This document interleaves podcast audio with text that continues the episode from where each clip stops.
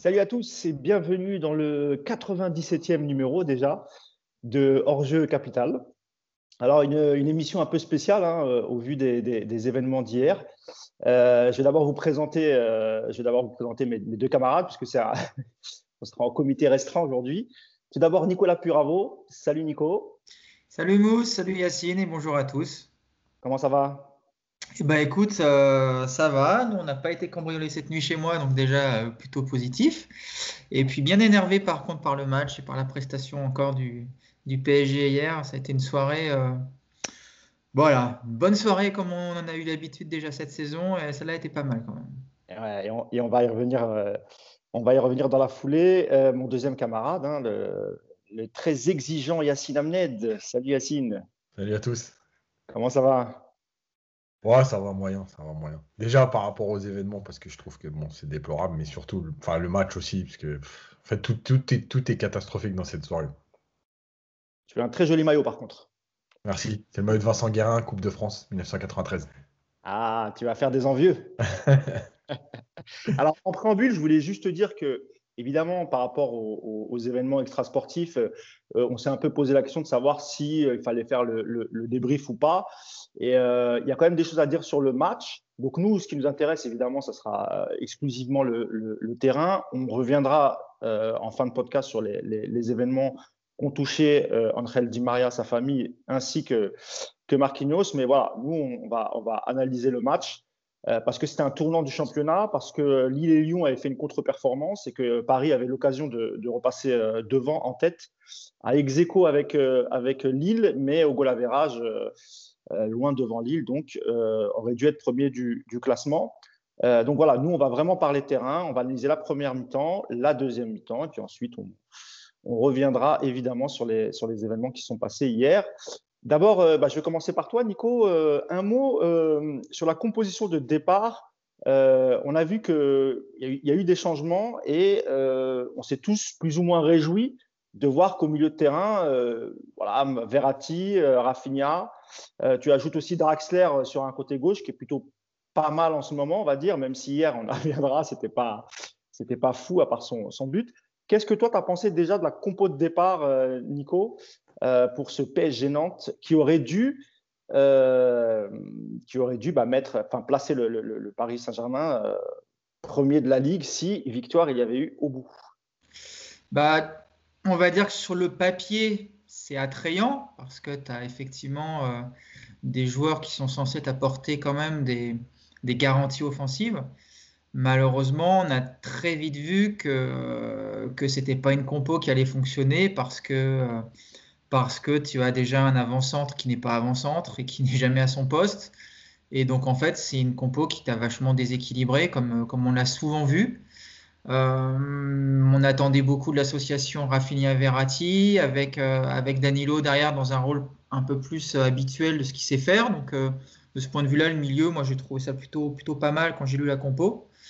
Et puis après, après c'est pareil, encore une fois, sur le papier, un trio Di Maria, Mbappé, Draxler, tu, tu, peux imaginer que ça, que ça va être sympa, mais ça, ça nécessite des efforts, ça nécessite beaucoup de choses. Et à partir du moment où tu ne, fais pas ce qu'il faut sur le terrain, bah, ça suffit pas d'avoir des jolis noms. Et on l'a vu hier que c'est une, animation offensive qui n'a pas du tout fonctionné.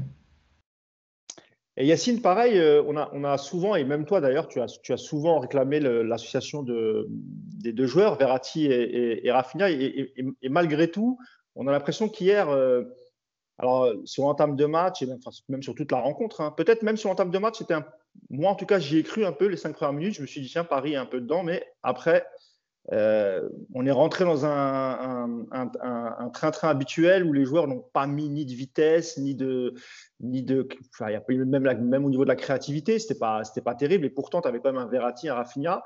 Toi qui as souvent euh, réclamé l'association des deux, qu'est-ce que tu as pensé, toi, de, la compo déjà de départ et euh, du milieu de terrain et j'exclus Danilo parce qu'il était bah, il, était, il, était, dans son rôle, il était à, son, à sa place, mais, euh, sur la relation Verratti-Rafinha, qu'est-ce que tu en as pensé toi hier et sur la compo évidemment euh, dans sa globalité? Bah, Sur la compo, je suis un peu de la Vinico. Moi déjà, j'avais dit, il avait fait l'erreur après, après le match aller contre Monaco de ne pas changer d'équipe du tout. Là, il avait apporté euh, quelques retouches, on a trois ou quatre. donc bon, je me suis dit déjà, il a, il a compris déjà que la première fois, il manquait un, petit peu de jus pour se remettre dedans. Bon, il a fait des changements. le problème, c'est que comment, juger l'association Rafinha-Verratti quand autour, il ne se passe rien? Le problème, c'est que c'est un peu comme le match contre Barcelone. Moi, je veux bien qu'on me dise, lui, il n'a pas été bon, lui, il n'a pas été bon. Ok, ça, d'accord. Maintenant, lui, il n'a pas été bon, mais à cause de quoi? Parce que, encore une fois, si le football, c'est un sport individuel, ça se saurait.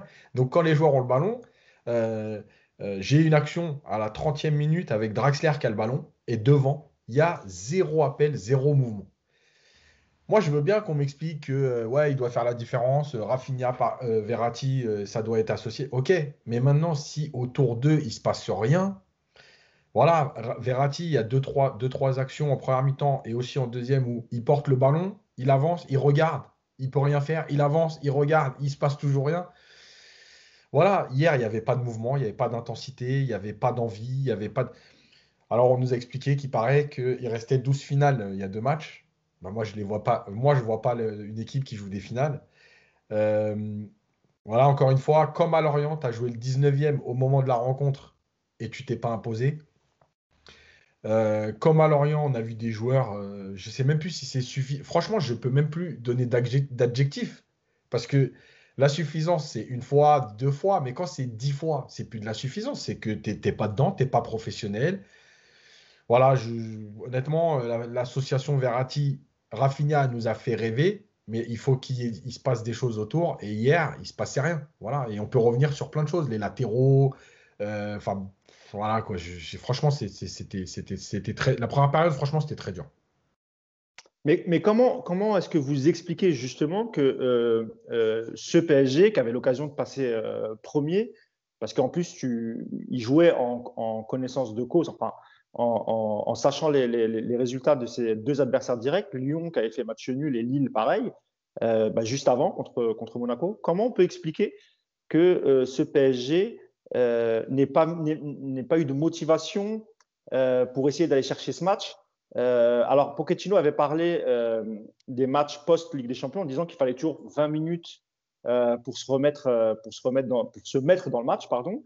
Est-ce que vous pensez que c'est toute la pression qu'ils ont eue mercredi euh, parce que c'était le Barça, parce que c'est toujours un contexte particulier et qu'en plus le match n'était pas terrible et qu'on aurait pu assister à, à j'allais dire un drame, mais c'est presque ça. Euh, est-ce que vous pensez que vraiment c'est euh, l'énergie laissée en Ligue des Champions qui a fait ça ou c'est le PSG habituel qui, lorsqu'il rencontre une équipe beaucoup plus faible qu'elle, bah, il va tranquillement en se disant de toute façon on est supérieur et ça finira par passer, Nico? Il y a, trois pistes hein, de toute façon de réflexion. La première, elle est physique. On en a souvent parlé. On a dit que cette équipe n'était pas capable d'enchaîner les matchs parce que c'est une saison particulière, sans préparation et qu'on allait traîner ça jusqu'au bout. Donc ça, c'est le premier argument. Le souci, c'est que quand tu vois les 20 dernières minutes des Parisiens où ils mettent enfin un peu d'intensité, bah, c'est que tu te rends compte qu'en fait, ils sont pas cramés puisqu'ils arrivent à courir sur la fin. Donc, euh, donc ça veut dire que l'entame de match, c'est pas un problème physique. Après, tu peux te retrancher sur un problème de qualité. Veux dire que cette équipe n'est pas capable de produire du beau football, surtout contre des équipes bloc bas comme ça qui, défendent. Alors moi, je veux bien, mais euh, il y a quand même euh, des sacrés joueurs dans cet effectif et on a déjà vu quand même par moments des, belles choses. Donc cet aspect, ils ne sont pas capables, bah, je crois pas non plus. Et après, effectivement, la troisième piste, c'est une question de volonté. Et ce que dit Yacine, c'est vrai. Quand tu n'as pas d'intensité, quand tu c'est un match qu'on a vu 10, 20, 30 fois ces dernières années. Et voilà, tu te mets au niveau de l'adversaire, tu te dis que ça va suffire. La première mi-temps, elle est juste honteuse au niveau des comportements, au niveau des courses, au niveau même de la qualité du jeu, parce qu'il y a un nombre de, mauvaises passes et de mauvais contrôles, c'est hallucinant. Mais tout ça, c'est lié parce que tu commences le match en mode sénateur. Et puis, bah, tu laisses ton équipe, tu laisses l'adversaire prendre confiance. Et puis, euh, et puis, puis, ça devient dur. Et puis, dès que tu as ouvert le score, tu joues plus du tout. Donc voilà, moi je, pense que tout ça, c'est encore une fois du problème de comportement. C'est une équipe euh, qui, se repose sur ses individualités dès lors que c'est facile sur le papier. Sauf que cette année, les individualités, elles ne sont pas capables de te sortir euh, à chaque match des, mauvaises situations. Et, euh, et, je suis très déçu parce que on avait annoncé que l'arrivée de Pochettino allait changer quelque chose. que le, fait d'avoir, c'est pas lié du tout à, Pochettino lui-même, je pense, ne serait-ce que d'avoir un nouvel entraîneur attends un nouvel élan les premiers mois, et puis alors là, avec le contexte du championnat et le, fait que ce soit très serré, tu pouvais dire, bon, bah, les mecs vont partir six mois en opération commando. À l'arrivée, en fait, ouais, ils sont partis, mais au Club Med, quoi. Voilà, ils sont encore en mode, en mode détente. Donc, bah, c'est c'est incompréhensible, moi je trouve. C'est, je veux pas dire faute professionnelle parce que j'aime pas cette expression et que je trouve qu'elle n'a pas trop de sens, mais euh, c'est, grave d'attaquer un match comme ça quand tu peux prendre la tête du championnat et de montrer aussi peu d'envie contre une équipe qui est, euh, rappelons-le, 19e. Quoi. C'est, dramatique. Yacine? Ouais, moi je pense que l'élément essentiel, c'est que, euh, c'est que pendant des années, tu as, été à ce moment-là de la saison avec 15 points d'avance et qu'en fait, on a une équipe qui se dit c'est bon, ça va passer tranquille. C'est bon, c'est que Nantes. À un moment donné, ça va passer. Il n'y a pas besoin de courir, il n'y a pas besoin de défendre. C'est que Nantes. À un moment donné, on va marquer. En plus, comme par hasard, tu marques juste avant la mi-temps euh, sur une action euh, étrange, mais qui finit au fond. Donc tu dis, tu mènes un zéro. Bah voilà, ça te conforte dans ce que tu penses. Ouais, ça va passer. C'est que Nantes, ça va passer. Ça va. Quand, quand on va marquer, euh, ils vont être obligés de jouer différemment et puis, puis ça va finir par, par rentrer. Sauf que Sauf qu'en fait, tu te rends compte que cette année, encore plus que les autres, les équipes qui ont bien défendu, elles ont réellement mis Paris en difficulté. Et en fait, les autres années, tu avais toujours euh, une action, un joueur qui débloquait la situation. Malgré tout, un peu un autre état d'esprit quand tu menais. Euh, voilà, aujourd'hui, il n'y a pas tout ça. Donc, voilà, tu mènes un zéro à la mi-temps et tu te dis, bah, c'est bon, ça va suffire, c'est que Nantes, euh, il, il, nous arrivera rien. Mais pourtant, tu viens de le rappeler, Yacine, ce n'est pas, la, pas la, première défaite du PSG cette saison, c'est la septième. Donc, comment les joueurs peuvent encore rentrer sur la pelouse avec cet, état d'esprit euh, quand on sait qu'ils avaient déjà perdu six matchs et quasiment euh, avec quasiment le, même scénario, c'est-à-dire euh, manque de jeu, manque de vitesse, manque d'initiative.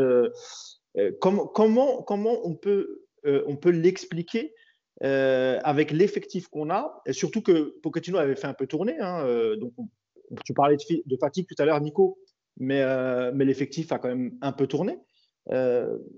comment est-ce que, le, coach est fautif? Parce que tu en parlais dans ton papier, Yacine, dans, dans ces causeries. est-ce que finalement les coachs passent, mais c'est toujours la même chose? C'est-à-dire que on n'ose pas dire les choses aux joueurs parce qu'ils ont un statut, parce qu'on les a habitués à un confort, etc. Est-ce qu'il y a aussi euh, un, déficit du côté du coach cette fois-ci, mais dans le discours euh, pour, euh, je ne sais pas, galvaniser ses joueurs et, leur dire non, les gars, ce, soir, on gagne ce match, on est premier, et ensuite, voilà, on déroule, on gagne tous nos matchs et, on est champion. Est-ce que d'après vous, je, te donne la parole, Nico, mais est-ce que d'après vous, le coach aussi, il y a, un souci de, communication, je ne sais pas, peut-être qu'il n'arrive pas à transmettre ses idées. Qu'est-ce que vous en pensez, Nico? Dans, l'entame, en tout cas, il y a clairement un problème. Parce que tu peux avoir en cours de match des, sautes de, concentration, de performance, tu peux avoir des périodes de moins bien, c'est normal. Mais encore une fois, tu commences le match en ayant la, perspective de prendre la tête du championnat. Je ne sais pas, tu, débutes ce match à 2000, tu mets un premier quart d'heure de fou, tu, mets tout de suite Nantes la tête, euh, la tête dans l'eau pour leur montrer qu'ils sont, sont condamnés ce soir à prendre des vagues tu mets tout de suite un ou deux buts, et puis après, si tu as envie de faire ton, ton cacou sénateur pendant 80 minutes, tu le feras derrière, tu vois, mais tu peux pas commencer le match comme ça, parce que tu es, en, es vraiment en mode, excusez-moi, tu es vraiment en mode... Euh, en fait, tu te mets toi-même dans la merde parce que tu te mets sur un faux rythme, et puis après, c'est difficile de, changer de rythme dans un match. Et en plus, tu, mets, euh, tu confortes ton adversaire dans son schéma de jeu, parce que les Nantais en première mi-temps, ils sortent quasiment pas mais bah, ils voient qu'ils sont pas spécialement euh, gênés. Sur un ou deux contre, ils te font mal, et puis il faut pas oublier qu'ils sont euh, quand même tout près d'obtenir un penalty dès la 20e minute. Donc en fait, bah, cette attitude de départ, tu, tu fais tout ce qu'il faut pas faire en fait pour te mettre, euh, pour te rendre la soirée compliquée. Et ça, ouais, j'ai envie de te dire, c'est quelque part le, le rôle de l'entraîneur, de les, de les gonfler à bloc pendant, pendant la causerie, pendant le, avant l'échauffement, juste avant d'entrer sur le terrain. Tu les vois, tu les vois rentrer, hein, tu vois les images dans le tunnel, hein, ils sont tous tranquilles, ça discute, ça sourit. Tu sens pas les mecs, comme disait Yacine, qui vont jouer une finale. Tu rentres pas en étant en mode guerrier. Et euh, je sais pas si cette équipe est capable d'avoir cet état d'esprit. C'est ça qui est le plus inquiétant aujourd'hui, c'est que on est tout le temps à dire oui, mais ils gèrent, oui, mais euh, est-ce qu'ils sont capables vraiment d'attaquer les dix derniers matchs contre, surtout contre les petites équipes comme ça, avec un état d'esprit autre? À Lyon, ils vont l'avoir cet état d'esprit, ça se trouve. C'est ça qui va être le plus frustrant. Mais est-ce que derrière, quand on va aller à Strasbourg, quand on va jouer Nîmes, des équipes comme ça, est-ce qu'on va pas encore être en mode comme ça? Moi, je vois pas de raison que ça change. quoi. C'est ça qui est inquiétant. Moi, je sais pas ce que vous en pensez, mais. Euh... Yacine, toi, sur le, sur, le, sur le rôle du coach et sur le, sur le, le, fait que bah, ça, il est là depuis le mois de janvier, que, que lui aussi n'arrive pas à, galvaniser ses joueurs ou, en tout cas à pointer du doigt l'importance, quel que soit l'adversaire, des matchs en Ligue 1 Alors, sur la causerie, moi, je, suis, alors, je suis partagé, mais en fait, pour moi, la causerie, elle, a, elle a, sur toute la saison, elle n'a pas de réel impact, mais elle a des impacts à des moments clés. Euh, bon, moi, j'ai été coach, donc je parle aussi de mon expérience je faisais pas une causerie de, de, 7-10 minutes à chaque match parce qu'il n'y a pas d'intérêt parce qu'en fait, ça, tu rentres dans une routine, les joueurs t'écoutent plus. Par contre, en fait, tu sais qu'il y a des moments clés dans la saison. Alors, la causerie, par exemple, avant la Ligue des Champions, elle est importante dans ce que tu vas mettre en place sur le terrain, elle n'est pas importante dans la motivation. Les joueurs, ils n'ont pas besoin de ça à ce moment-là. En championnat, comme l'a dit Nico, effectivement, contre Lyon, contre Lille, euh, contre Monaco, euh, alors Monaco, c'est un mauvais exemple cette année, mais voilà, tu, tu, la causerie, elle a, aussi moins d'impact normalement. C'est-à-dire que là, tu sais que c'est le gros match de, enfin, c'est un des gros matchs de la saison. Par contre, effectivement, il y a des moments clés dans la saison. Et c'est là aussi qu'on se rend compte que finalement, on a peut-être minimisé tout ce qui s'est passé avant. À savoir que quand le PSG finissait avec 20 points et tapait 3, euh, Lorient, Brest et compagnie, euh, c'était normal. On se rend compte que finalement, ce n'était pas si normal. Ça veut dire qu'il y avait quand même une équipe qui avait un état d'esprit, euh, qui ne, ne, laissait pas tomber. Euh, quand Paris va gagner 9-0 à 3, ouais, on dit ouais, c'est normal. Tu as Zlatan, tu as Cavani, euh, tu as Verratti, tu as Mota, c'est facile. en fait, finalement, on se rend compte que c'est pas si facile que ça. Et, cette année, le problème. D'ailleurs, Yacine, je te, je te, coupe. même après la, la défaite à Barcelone 6-1, avec, avec Unai Emery, on sent quand même que il a. Sans doute, il y, a un peu de, il y a un peu du coach, mais l'équipe n'a pas lâché ce qui aurait pu être le cas, parce que c'était mmh. vraiment euh, c'était un désastre, un, effondrement total après, après la, le 6-1 au, au, Nou Camp. Et pourtant, les joueurs ont, gardé un peu cette concentration et ont réussi quand même à aller euh, jusqu'au bout. Euh, on a l'impression que de, mais, mais, après, à chaque fois, que ce soit avec Thomas Tuchel et aujourd'hui avec, avec Pochettino, on a l'impression qu'il y a plus alors les joueurs ont changé, etc. Mais il n'y a, plus cet état d'esprit. Et une dernière chose que je voulais dire, et, vous réagirez, il y a eu beaucoup de critiques d'anciens coachs, euh, et notamment euh, Saki, qui avait souvent parlé, qui a, souvent été très très dur avec le, PSG, et qui a toujours dit, pour moi, euh, cette équipe, c'est tout sauf un collectif.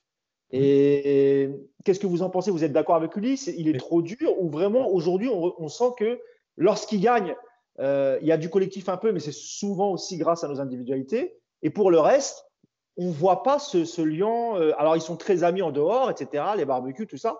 Mais sur le terrain, on ne sent pas euh, cet effort collectif, cette vague collective, euh, ou bien par à coup, comme face à Barcelone lors du 4-1 au match aller. Le, truc, attends, je termine juste sur le. Le, truc, c'est qu'en en fait, déjà, de toute façon, il n'y a pas de collectif. On l'a répété toute l'année, on peut reprendre tous les podcasts un par un. on n'a jamais vu de collectif. Donc ça déjà, c'est ce qui te permet justement dans un match comme ça de t'appuyer là-dessus. Tu es un peu moins bien. Voilà. Il y a des ressorts pour, euh, on l'a dit, le, fait de changer deux, trois joueurs. on a l'impression que ces joueurs, en fait, ils apportent pas ça. Ils apportent, euh, ils se mettent dans le moule. Tu vois, ils se mettent dans le truc et, viennent dans cette euh, apathie générale. Ils rentrent dedans. Et même s'ils n'ont pas joué trois jours avant, bah, ils se mettent au niveau des autres. et dernière chose, le scénario du match, ce que disait Nico tout à l'heure sur le fait que Nantes en première période a subi. Et finalement, à la mi-temps, il y a peut-être eu aussi Comboré qui a dit les gars, je crois qu'ils n'ont pas envie de jouer. Donc à un moment donné, nous, on va quand même essayer de faire quelque chose. Mais on l'a vu contre qui? On l'a vu contre Brest, on l'a vu contre Nîmes. Et même si le score final, en fait, euh, est différent, euh, regardez bien, les, scénarios des matchs, ce sont les mêmes. Nîmes prend confiance à la mi-temps et en fait, Paris les fait exploser à un moment donné. Euh, contre Brest, je crois qu'il y a deux buts dans les huit dernières minutes pour faire 3-0. Mais sur le scénario global du match, c'est la même chose. C'est-à-dire qu'on a des équipes qui se disent Ah, c'est le PSG, c'est au Parc des Princes. Puis finalement, à mi-temps, se dire oh, Attends, je crois qu'ils n'ont pas envie de jouer, on va peut-être prendre confiance, on va peut-être se dire qu'on a un coup à jouer ce soir. Voilà. Maintenant, pour terminer sur le rôle du coach, effectivement, je pense qu'il y a euh, beaucoup de problèmes euh, dans, euh, dans.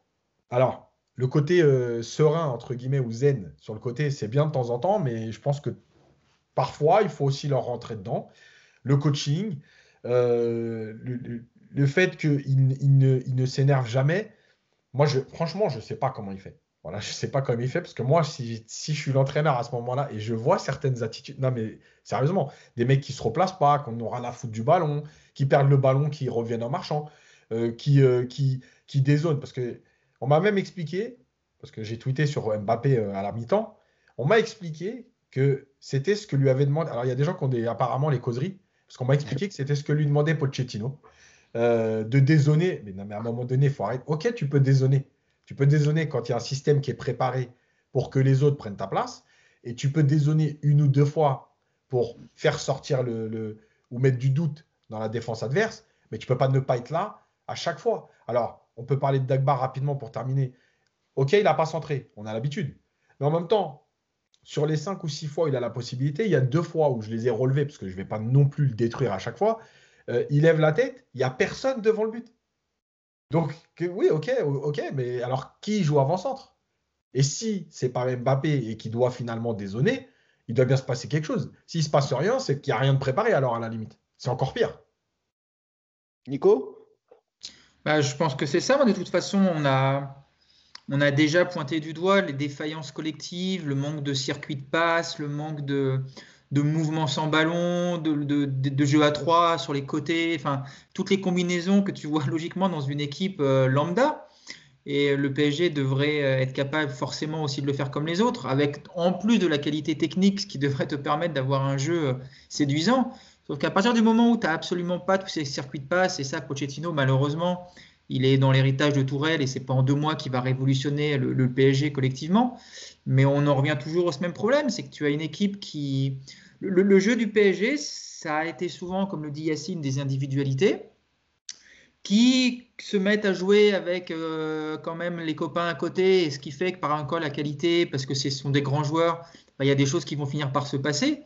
Mais quand tu as des matchs comme hier où tu es moins bien, ou physiquement tu n'es pas dedans, ou alors parce que tu n'as pas envie, tu dois avoir un collectif, une routine de jeu qui se met en place et qui va faire qu'il va se passer des trucs. Sauf que le PSG, il n'a pas cette routine de jeu. C'est le drame. C'est que tu n'as pas, encore une fois, tu n'as pas de jeu sur les latéraux, tu n'as pas de dédoublement. Tu le sens tout ça, tu le vois de toute manière, tu le vois dans les mouvements des mecs, tu vois bien que quand ils ont le ballon, il n'y a pas de certitude, tu sais pas ce qui va se passer, tu vois pas, tu vois pas avec le PSG des actions récurrentes, des combinaisons de jeu, des trucs euh, que tu vois avec d'autres équipes. Paris, tu vois pas ça. Donc, euh, c'est ça, c'est vraiment ça, c'est improvise. Alors, tu as des artistes, donc tu pars du principe qu'ils vont, euh, vont créer tes trucs. Mais euh, quand eux, ils ne créent pas, c'est-à-dire qu'il se passe rien. Et hier, c'est exactement ça, il ne se passe rien. Euh, collectivement, c'est un désert total. Et alors, en plus, tout ça, c'est complètement aggravé par le côté suffisance, intensité nulle. C'est, à l'arrivée, comment tu peux t'en sortir? Parce que c'est le, but de Draxler, comme, comme il est gentil, Yacine, quand il dit il est bizarre. Il n'est pas bizarre, il est, elle est miraculeuse l'action. Parce que le ballon, il ne doit jamais arriver à Draxler. Il n'est pas du tout pour lui ah, déjà, le ballon. L'action elle-même, avant que, que le, ballon atterrisse dans les pieds de Draxler, l'action en elle-même, elle, est, jolie. C'est plutôt ça qu'on attend du, PSG, un jeu rapide en une touche et qui, déstabilise un peu l'adversaire. Ouais, il y a trois passes. Il y a trois bonnes passes. Il y a trois passes et il y a une mauvaise passe de Di Maria pour finir qui, qui arrive sur Draxler. Donc euh, voilà, moi j'attends plus. Mais c'est vrai que. Ouais, bah, tu vas être le seul aujourd'hui, je crois. mais, euh, mais, non, mais c'est vrai, en plus, Dagba, pour une fois, il est en position de centre hier, c'est pas souvent. Et c'est vrai, tu les vois sur les images, il n'y a personne au centre. C'est quoi l'intérêt? Mais est-ce que le fait que Pochettino, justement, ait mis euh, Mbappé en pointe, c'est justement parce qu'il savait qu'il allait, il allait avoir un, un bloc bas, une équipe très très regroupée, que ça allait être difficile pour, ce serait un match difficile quoi qu'il arrive pour pour Icardi où il a fait une erreur et justement, il aurait, il aurait dû se dire au moins on a un point de fixation qui bouge pas euh, de la surface, parce qu'Icardi, lui, quand il est dans la surface, il y est, il décroche très peu, euh, contrairement à, ce qu'a fait Mbappé. Est-ce que peut-être, alors, c'est une, er-, donc du coup, c'est un peu une, euh, j'allais dire une erreur de casting, oui, mais de composition, pardon. Est-ce qu'il aurait fallu laisser Mbappé sur la gauche et un point de fixation comme Icardi, parce qu'il y avait quand même moyen d'avoir quelques centres que ce soit par Dagba ou euh, par euh, Abdou Diallo. Mais, le problème, c'est que, en fait, des fois, je me demande euh, si, on voit la même chose ou si on comprend la même chose. Alors, évidemment que le football, il y a 1000 personnes, il y a 1000 footballs, il n'y a pas de problème. Mais à un moment donné, mais qui peut croire que Mbappé. Alors, déjà, avant-centre, c'est compliqué pour lui aujourd'hui. Voilà, il n'a pas tous les atouts pour jouer avant-centre. Mais avant-centre, face à un bloc bas et une défense regroupée. Mais, mais à quel moment tu peux croire que c'est le truc? Et on n'arrête pas de répéter, il manque du monde devant le but, mais évidemment que c'est le type de match pour Icardi. Puisque tu es plutôt haut pendant une mi-temps, alors haut aidé par Nantes hein, qui a décidé de subir. Mais malgré tout, tu es haut, tu as des possibilités de centre et tu personne. Donc oui, évidemment que c'était un match pour Icardi. Mais en fait, moi, je, ce, qui est, ce qui est bizarre, alors on ne voit pas le football de la même façon, c'est sûr.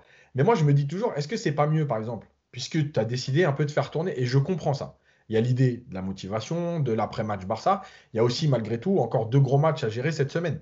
Euh, quand on voit l'état physique des joueurs partout, athlétique partout, euh, tu te dis, oui, tu es obligé à un moment donné de faire des choix et de te dire, bon, euh, je joue Nantes. Évidemment, c'est la priorité, puisque c'est le match qui arrive et que c'est la première place. Il y a Lille en Coupe de France et il y a Lyon en championnat. Donc, il y a trois matchs à gérer avec cet effectif-là, en espérant le retour d'un ou deux blessés. donc, comment je vais gérer? Ça, il n'y a pas de problème. Alors, juste une information, il me semble que Paredes était sous le coup d'une suspension avec un carton jaune supplémentaire. C'est peut-être aussi ça. Euh, bien sûr. Euh, c'est peut-être aussi pour ça que, que Pochettino ne l'a pas mis titulaire et l'a fait plutôt rentrer en, fin de match. Voilà. bien sûr, après, il y, a, plein d'explications, il n'y a, pas de problème là-dessus. Maintenant, moi, je vois toujours les choses un peu différemment. C'est de me dire, est-ce qu'il vaut mieux pas, par exemple, au lieu de faire rentrer Icardi à 30 minutes de la fin, faire démarrer Icardi, dire, hey, les gars, mettez la pression, jouez, et puis, si on doit gérer, on gérera les 45 dernières minutes. Puis s'il faut sortir Icardi, a 3-0, bah, tant mieux. Voilà, il va se reposer pour gérer le prochain match. On fait tourner, mais il y a déjà 3-0. Mais là, même pas. Ça veut dire que tu fais des choix qui ne correspondent pas à ton adversaire. Donc il y a aussi ça. Mbappé, il a fait que dézonner tout le match. Di Maria n'était pas très bien. Euh, Draxler non plus. Enfin bref, ça fait trop de choses. Ça fait trop de choses. Moi, je ne comprends pas comment tu, amènes ces matchs c'est pour ça qu'il est obligé d'être responsable. Et on ne peut pas dire non plus à Barcelone, euh, Pochettino, il a, fait, euh, il, a, bien préparé son match, il a réussi son coup, et dire aujourd'hui, il ne serait pas responsable. Voilà, moi, moi, moi, j'englobe toujours le coach dans les victoires, dans les défaites, avec les joueurs. C'est un groupe, c'est un tout, euh, de la causerie jusqu'au choix, jusqu'au coaching. Voilà, il est responsable comme ses joueurs. Nico, un mot sur la, prestation d'Mbappé ou vas-y, finis, puis après si tu Oui, non, c'est ça, bah, c'est sur Mbappé, c'est sur Mbappé. De toute façon, Mbappé, c'est pas un neuf. Il y a un moment, il va falloir qu'on arrête de. Alors, c'est sûr que quand il joue, euh, quand il joue axial face à une équipe qui laisse des boulevards, bon bah c'est bien parce qu'il est dans un rôle, mais dans un vrai rôle d'avant-centre, comme hier on attendait, il n'est pas à sa place, il sert à rien. Et effectivement, déjà parce qu'il dos au but, parce qu'il n'a pas la qualité euh, d'un Icardi, donc euh, déjà de ce côté-là, il n'y a pas photo. Et puis surtout, le côté de tu peux pas te barrer autant, surtout que tu as une défense à 3 en face, euh, tu as, as, 3 mecs dans l'axe. Moi, je pense qu'il y a même une grosse erreur au niveau de la compo de départ. moi, ce match-là, je l'aurais commencé de faire un 4-4. Tu veux mettre Mbappé dans l'axe, tu mets un 4-4-2. Et tu mets avec Mbappé un Icardi, tu mets les deux dans l'axe pour aller peser sur cette défense et puis pour aller chercher du jeu sur les côtés.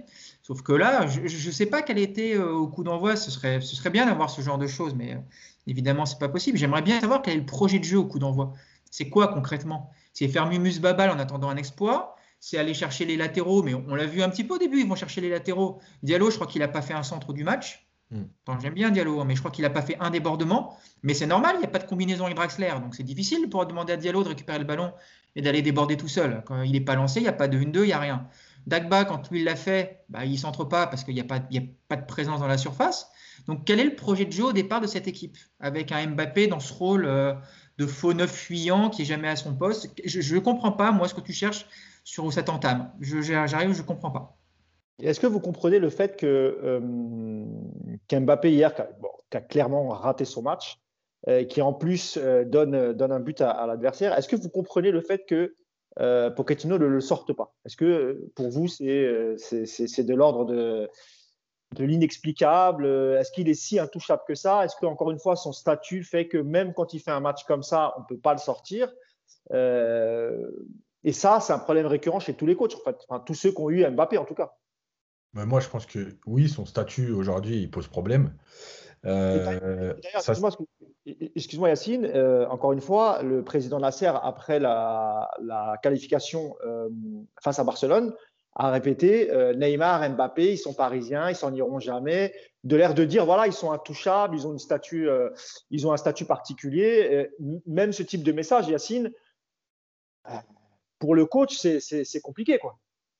Ouais, c'est compliqué. En plus, cette année, en plus, euh, avec le fait qu'il soit euh, en fin de contrat dans un an, euh, on l'avait déjà dit ici, oui, quand, quand ouais, peut-être faut pas le froisser parce qu'il pourrait décider de, bah écoute, moi je le redis encore une fois ici, s'il décide de, eh ben salut, bon, bon courage, bonne chance pour ta carrière, on passera à autre chose, comme l'histoire du PSG, elle, ne date pas quand même d'aujourd'hui, ça fait 50 ans qu'elle existe, donc des joueurs qui sont partis, euh, qu'on a regretté au départ ou qu'on s'est dit ah non, on aurait, on aurait dû le garder. Il y en a eu plein. Euh, voilà, et je vais en citer plein qui, ont plus compté qu'Mbappé malgré les chiffres. Euh, donc, à un moment donné, faut arrêter ça, ça c'est clair. je comprends en fait à un moment donné, encore une fois, je me place à la place du, coach. je me dis, tu es, en difficulté, malgré tout, tu n'as pas beaucoup de solutions offensives sur le banc. Donc tu te dis, si je l'enlève lui, c'est foutu. Maintenant, je me dis aussi à un moment donné, tant pis, tu vois. Il y a peut-être moins de solutions, je vais adapter mon équipe autrement, je vais peut-être changer de système, mais je ne peux pas tolérer ce comportement. Parce que moi, encore une fois, le, fait qu'il rate son match, je m'en fous en fait. C'est pas la question de rater son match, ça arrive à tout le monde, c'est arrivé à des grands joueurs. Euh, et on peut parler même en France de Zidane. Moi, j'ai vu des matchs de Zidane où tu te dis, mais c'est pas possible, qu'est-ce qui se passe? Mais par contre, dans l'attitude, c'est pas possible de faire ce qu'il fait. C'est pas possible de se foutre du monde comme ça parce que ça passe. Elle n'est pas seulement mauvaise dans le sens où elle est interceptée, elle est mauvaise. Qui, qui, qui amène l'égalisation, voilà. Elle est mauvaise dans l'attitude, la façon de prendre le ballon en se regardant avec la semelle, ce truc de mettre le ballon. Parce que là, il la rate parce qu'il est à 30 mètres du but. Alors déjà, qu'est-ce qu'il fait là? Alors, on m'a encore expliqué, euh, on m'explique beaucoup de choses en ce moment, euh, que euh, s'il est là, c'est parce que les milieux n'arrivent pas à amener le ballon. Mais attends, je veux dire, Mbappé, c'était Neymar, capable de venir à 30 mètres du but et d'amener le ballon là-haut, ça se saurait. Donc, déjà, je ne vois pas ce qu'il fait là. Euh, mais en plus de ça, là, ça passe. Elle est à 30 mètres du but, elle est interceptée, ça fait but. Mais si vous regardez tout le match, il y a au moins 7 ou 8 fois où il fait cette fameuse passe pourrie ou cette déviation en talonnade où il se fait, plaisir pour la photo. Juste après, oui, c'est vrai. Voilà. Et la seule chance, enfin, ou la seule différence, c'est juste qu'il n'y a pas but derrière. Mais en vérité, des ballons comme ça, il en perd 10 par match. Parce qu'il fait ces trucs-là, il se regarde, des talonnades, des matchs. Mais arrête, arrête. Sérieux, arrête. Alors, il y a, et je le redis là parce que c'est des gens qui écoutent le podcast. Il y a un mec qui m'a dit Ah ouais, toi, tu vas faire partie de ceux, quand il va réussir un bon match, qui va prendre la profondeur, de dire Vous voyez, j'avais raison. Mais qu'est-ce que tu veux que je te dise d'autre, moi? Je ne peux, pas, peux pas te dire j'ai tort si quand, quand il fait des bons matchs, c'est quand il fait ce qu'il sait faire. Voilà. C'est pas juste de dire j'ai raison. Je m'en fous d'avoir raison, je suis rien, moi je suis un supporter du PSG, je ne suis pas entraîneur, je ne suis pas euh, analyste vidéo du PSG, donc moi je suis rien du tout. Donc ça, ça, me, ça, me, ça me gratifie pas de dire j'avais raison. Mais le seul truc, c'est qu'à un moment donné, tu peux pas non plus me dire Ah, tu vas aller dire que tu avais raison quand tu réussi un bon match. Mais qu'est-ce que tu veux que je te dise? Si à Barcelone, son, son, son seul bon match depuis 4 mois, c'est quand il a fait ce qu'il savait faire. je peux, je peux, je peux rien faire d'autre, moi. Bon, mais calme-toi parce que tu vas faire peur à, Nico. Ouais. Nico, sur le, on va revenir encore sur Mbappé, mais sur le, sur le statut d'Mbappé, sur le fait que, qu'il n'est pas encore prolongé, qu'on a, on a l'impression que tant qu'il n'a pas prolongé, on a tellement peur qu'on ne veut pas le froisser, donc on le met titulaire à chaque match, ou en tout cas le plus souvent possible. Et, euh, et, euh, et quand il fait et quand il rate des prestations comme il l'a fait hier, et, il y en a eu plein d'autres avant, tu as l'impression que, que, le coach, même s'il avait envie, il ne pourrait pas le, sortir parce que ça ferait, ça crée un psychodrame à l'intérieur du club et que, et les dirigeants vont se dire ah bah ça y est, il va refuser de prolonger, euh, il boude, etc. Oui, mais ce statut-là, il existe dans tous les clubs avec des grands joueurs. Euh, mais s'il y a Barça, euh, je pense qu'il y, a, un paquet de matchs où, sur le banc, on avait envie de dire bon, il commence à faire chier à marcher depuis une heure, il va rien faire du match, on sort. Tu peux pas. Ronaldo à la Juve, c'est pareil. Ce genre de joueurs ont un statut, il faut faire avec. Là où c'est plus gênant, je trouve, à Paris, c'est que tu n'as personne sur le terrain pour gueuler sur Mbappé. Moi, j'aurais voulu voir Mbappé avec un Thiago Motta sur un match comme hier. Parce que Thiago Motta, je pense qu'au bout d'un moment, il va le tacler lui-même, tu vois, il n'en peut plus. C'est pas possible d'avoir ce comportement. Et Mbappé, c'est récurrent. Encore une fois, c'est un problème récurrent. Alors, un coup, on dit que c'est parce que physiquement, il n'est pas bien. Un coup, c'est parce qu'il vient de blessure, qu'il a encore mal à sa cheville, mais qu'il fait des sacrifices pour jouer. Je veux bien entendre tout ça. Mais l'attitude de Mbappé hier, elle est encore une fois juste dégueu. Du début à la fin du match, il ne joue que pour sa gueule. Il n'y a absolument aucune notion collective dans son jeu. Il n'y a aucun sacrifice.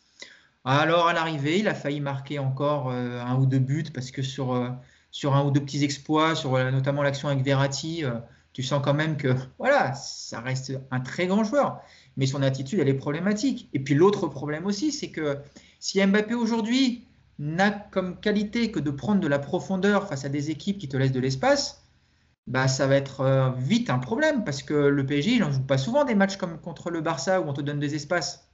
Donc ça veut dire que non seulement il faut que tu aies ce genre de configuration, qu'en plus tu aies les passeurs qui brillent comme euh, au Barça et pas comme contre euh, encore le même Barça au match retour. Tu vois ce que je veux dire? Ça veut dire que Mbappé, en gros, pour le faire briller, ça que commence à faire beaucoup de conditions très favorables. Donc, moi, je pense que, comme le dit Yacine, qu'il arrête de se regarder jouer déjà, qu'il pense au collectif, que s'il y a moins d'espace, eh ben, il se replace bien, il pèse sur la surface. On lui demande ça, même si c'est pas ce qu'il préfère, eh ben, il faut qu'il le fasse quand même.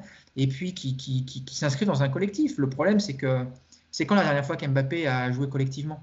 Alors si ça devient un problème en plus parce qu'il n'a pas aussi prolongé et que tu peux rien lui dire, j'ai envie de te dire, bah, vivement la fin de la saison, qu'il se décide à partir ou à rester, mais euh, waouh, ça va être long, hein. ça va être long si on doit scoltiner ça encore pendant deux mois. Euh, Yacine? Ouais, Juste un dernier truc, c'est que, euh, parce qu'on nous reproche souvent dans les commentaires aussi des, podcasts, de faire du Mbappé bashing. Alors, le truc, c'est que déjà, nous, enfin, moi je le répète, et je parle pour tout le monde, nous on ne fait pas d'Mbappé bashing, Neymar bashing, je sais pas quoi. Euh, nous, encore une fois, on supporte le PSG. Donc si Mbappé, il, veut montrer que c'est le meilleur joueur du monde, qu'il fasse gagner le PSG, moi je, ne dirais jamais rien. Je ne vais pas critiquer un joueur qui, respecte et son rôle, son statut, etc. Euh, la deuxième chose, c'est que euh, ça me fait rigoler parce qu'en fait, c'est comme si au Real, à un moment donné, on va te dire, ou à la Juve, tiens, prends l'exemple de la Juve cette année, Ronaldo il s'est fait fracasser après l'élimination contre Porto. Mais en fait, est-ce qu'on va, est-ce que après une élimination contre Porto, où, la Juve n'est pas bonne, est-ce que c'est normal? Désolé, hein, mais c'est aussi leur statut qui veut ça, euh, leur salaire et tout ce qui va avec. Euh, est-ce que c'est normal de plus fracasser Ronaldo ou Alexandro? Ben, Je veux dire, à un moment donné, tu as aussi ce que tu mérites. C'est-à-dire qu'on attend, si tu as coûté autant, si on te donne autant, si tu es euh, autant sollicité, c'est qu'à un moment donné, tu dois répondre présent. Si c'est juste dire ah, Mbappé, c'est le meilleur joueur français, il est déjà champion du monde à 20 ans, il a marqué 109 buts. Ben, et alors? Enfin, Je veux dire, et alors ça l'exonère de, de critiques ou de se comporter différemment? Non. Donc, il n'y a pas d'Mbappé bashing. C'est juste qu'à un moment donné, tu as quand même des joueurs qui doivent faire la différence. Et, on l'a fait sur Neymar ici aussi, quand, euh, quand il avait son attitude euh, insupportable dans certains matchs. Euh, on l'a fait sur Paredes, on l'a fait sur des, les cadres. Voilà, c'est logique. Tu vas pas au Real, ils vont, ils tapent jamais sur Lucas Vasquez. Hein. Bah oui, parce que c'est le soldat. Qu'est-ce que tu veux En fait, tu n'attends rien, entre guillemets, de Lucas, de Lucas Vasquez. Tu le titularises quand il y a moins de monde, il fait ses matchs, il donne tout. Voilà, c'est pas quelqu'un sur qui tu comptes. C'est normal que tu comptes sur Ronaldo, sur Messi, sur Mbappé. Donc quand le mec se moque de toi, c'est normal qu'il prenne en retour. Juste pour finir sur Mbappé et, sur la relation qu'ont les supporters euh, avec Mbappé, c'est vrai qu'ils n'aiment pas beaucoup qu'on le critique. Je pense aussi que c'est dû à ces statistiques. Aujourd'hui, il a 18 ou 19 buts. Il est meilleur euh, buteur de Ligue 1. Il a, il a mis pas mal de, buts en Ligue des Champions. Donc, euh, je pense que les supporters disent Mais vous, vous, n'êtes jamais content. Euh, ok, peut-être il fait pas des bons matchs, mais il est meilleur buteur dans ceci, il est meilleur buteur dans cela. Et du coup, voilà, le, jugement, il est un peu biaisé et il n'y a pas beaucoup d'objectivité. Mais en vérité, quand tu regardes le contenu des matchs et l'attitude d'Mbappé, évidemment, c'est un, grand joueur, c'est un très bon joueur, tout ce que vous voulez. Mais force est de constater que euh, dans certains matchs dits entre guillemets faciles, euh, soit il est super nonchalant, ou soit il, veut prendre le match à son compte. D'ailleurs, quand il fait l'erreur hier, il se, met, il se prend la tête entre les mains. Tout de suite, on voit dans l'attitude qu'il veut essayer de rattraper le coup. 20 euh, minutes de la fin, il joue un peu plus simple, il tente des passes, etc. Mais c'est déjà trop tard. On ne va pas s'en prendre qu'à Mbappé parce que ce serait injuste, parce qu'il était accompagné quand même à sa droite par André Di Maria. Euh, et, Julian Draxler. Nico, euh, d'abord sur Draxler, euh, bon, on, a parlé un peu de son but rapidement tout à l'heure. Le ballon lui a atterri dans les pieds, mais il a quand même la qualité de le mettre, donc ce qui, permet au PSG d'ouvrir le score. Mais en dehors de, ce but, Julian Draxler, dont on, évoque une possible prolongation, encore une fois, voilà, fantomatique sur le, terrain. Ouais, il fait un match horrible. Il fait un match horrible parce que parce qu'il pèse, il pèse jamais en fait. Il n'arrive pas à. Le genre de joueur, t'attends qu'il vienne justement pour le coup. Lui doit dézonner, il doit décrocher de temps en temps. Il doit aller chercher du ballon. Il doit combiner avec Verratti, Rafinha. Il doit créer, il doit décaler sur les côtés. Voilà, c'est ce que t'attends d'un Draxler. Alors hier il le fait pas. Il fait rien. De toute façon hier à part son but. je pense que Yacine qui a vu le match ou qui va le revoir nous confirmera, mais moi, je ne l'ai pas vu du match. Euh, il n'y a pas de course, il y a encore une fois, je trouve que c'est un. Ça ressemble à un décrassage, voilà, du début à la fin. Il trottine, tu sens que. Voilà, tu sens qu'il sert à rien en fait. J'en étais même à attendre impatiemment Sarabia à la place de Draxler, c'est te dire à quel point j'étais désespéré hier. Et, euh, et c'est dommage parce que, parce que, parce que tu attends forcément mieux d'un joueur comme ça. Alors euh, là, on va maintenant peut-être nous dire aussi que bah ouais, mais lui, c'est parce qu'il va peut-être prolonger, donc ça le travaille. Toi, il y a toujours des explications. Donc, euh, tant qu'on n'aura pas réglé le contrat de tout le monde, on aura des soucis, visiblement. Donc, euh, pareil, vivement qu'on se décide avec lui. Mais après, je, aujourd'hui, je vais te dire franchement, je pense plus que son poste actuellement, c'est sur un côté. J'ai l'impression qu'il serait meilleur dans l'axe du jeu soit en soutien de l'attaquant, soit à la place d'un Verratti ou Rafinha hier. Moi, j'arrête de le mettre dans le couloir parce qu'il fait pas les efforts et que, et que ça sert à rien, il déborde plus. Emery, Nico, qui l'avait en premier euh, placé en relayeur gauche, il me semble. Hein, euh, il avait fait, Non, mais quand il est en jambes, quand il a du jus, quand il a un physique, sur un côté, c'est un bon joueur. On l'a déjà vu faire des très bons matchs sur un côté. Mais en ce moment, il te sert à rien. Il te sert à rien. Il n'a pas d'impact. Et puis, puis surtout, encore une fois, c'est le côté euh, j'en ai rien à foutre qui est pénible. Tu le sens hier, quoi. C'est comme les autres. Il n'y a pas ce côté euh, j'emmène un peu les mecs derrière moi, je vais montrer que j'en veux. Tu l'as vu faire du contre-pressing hier, tu l'as vu faire un sprint de 30 mètres pour aller faire chier un antenne. Non, il n'y a pas ça, toi. C'est perte de balle, c'est que je trottine. Je t'ai dit, c'était un beau décrassage hier, Draxler. il est content. Et bah, toi, pareil, il a fait dans ses stats, il a mis un but, donc il va être content. Et donc les gens vont se nous dire bah, Draxler, bon match, il a marqué un but. Donc on va, pas dire de mal Draxler. Yacine, toi sur, euh, sur, sur Di Maria, et après on reviendra évidemment sur, sur les événements extrasportifs, mais avant, quand il était sur le terrain, il semblerait que personne n'était au courant de ce qui se passe. Donc là, on ne peut pas imputer à Di Maria le fait qu'il soit au courant et ça pourrait expliquer sa, sa contre-performance. Mais, euh, mais c'est vrai que Di Maria, ça fait, ça fait un moment quand même, sans parler même du match contre, contre Nantes, hein, euh, ça fait un moment quand même qu'on a du mal à retrouver le, le, le, le Di Maria qui avait tu sais, qui, était présent surtout quand Neymar n'était pas là, qui prenait, le jeu à son compte, euh, qui percutait. On a, on a l'impression qu'il n'arrive plus, même, par ses dribbles, à éliminer, etc. Alors évidemment, il a 33 ans, mais physiquement, c'est un, joueur plutôt, euh, voilà, plutôt fit, euh, qui, arrive à, qui, arrivait en tout cas à déséquilibrer des défenses, etc. Ou, par ses transversales, par sa fameuse transversale du pied gauche. Et on a l'impression pareil. Et pourtant, lui, euh, contractuellement, il est plutôt heureux parce que le PSG a annoncé qu'il a été prolongé d'une saison supplémentaire jusqu'en 2022. Mais sur le terrain, euh, tu as l'impression qu'il n'avance plus non plus. Alors, juste pour finir sur Draxler, un, truc, un mot, c'est juste euh, Draxler, déjà en équipe d'Allemagne, il joue plus sur un côté. Et, et, Draxler, en fait, c'est toute cette génération de joueurs allemands talentueux qui va de Ozil à Draxler en passant par Götze, Reus, en fait, qui sont des très bons joueurs qui peuvent apporter, mais qui n'ont pas cette force de caractère. En Allemagne, ils les appellent les, gentils garçons, là. Voilà, c'est un peu ça. C'est-à-dire que c'est des super joueurs de foot, mais c'est des gentils garçons. Voilà, ils sont, ils ont, ils sont pas là pour se faire mal. Ils, voilà, ils, laissent, ils se laissent vivre. Voilà. Euh, Ozil, c'est aussi un énorme gâchis. Et voilà, je trouve que c'est un peu le, même profil, pas de jeu, mais euh, dans, dans, le comportement global. Pour Di Maria, Bah, il y a Draxler qui est en négociation de fin de contrat. Il y a Mbappé qui ne sait pas s'il va prolonger. Bah, le problème de Di Maria, c'est qu'il vient de prolonger. Donc c'est normal qu'il décompresse maintenant qu'il a prolongé. Je je sais pas, puisqu'il peut paraît que chacun a son petit problème. Donc, euh, en fait, je sais plus, moi. Quand ils prolongent, ils sont pas bien. Quand ils prolongent pas, ils sont pas bien. Quand ils sont en négociation, ils sont pas bien. En fait, ils sont jamais bien, ces joueurs. Euh, non, mais en fait, Di Maria, oui, il a, il a, il a, je trouve il a de moins en moins de jambes. Euh, et en fait, il y a, même des, situations où qu'il aimait bien, et on l'avait vu par exemple, je crois, avec Sarabia, euh, je ne sais plus quel match, où il est sur le côté, là, il aime bien, il se remet sur son pied gauche, et il fait ce fameux centre qui rentre, et le joueur vient couper. Et bien hier, il l'a tenté trois fois, le ballon, il n'a même pas passé le premier rideau nantais. Euh, alors, ok, il revient de blessure, il a joué deux fois 30 minutes. Ouais, je, ne sais pas. Moi je, moi, je pense que réellement, il a prolongé parce qu'il euh, il y a une crise économique qui t'oblige en fait à garder des joueurs par défaut parce que entre guillemets, l'équivalent d'un Di Maria aujourd'hui, c'est 30 millions. Euh, bah, tu prolonges Di Maria un an et tu verras dans un an ce qui va se passer en termes économiques. Euh, mais il vaut mieux garder Di Maria un an avec son salaire et c'est tout, qu'aller chercher un joueur à 30 millions dont tu sais même pas s'il va s'adapter au PSG, s'il va être bon, s'il va répondre présent, etc.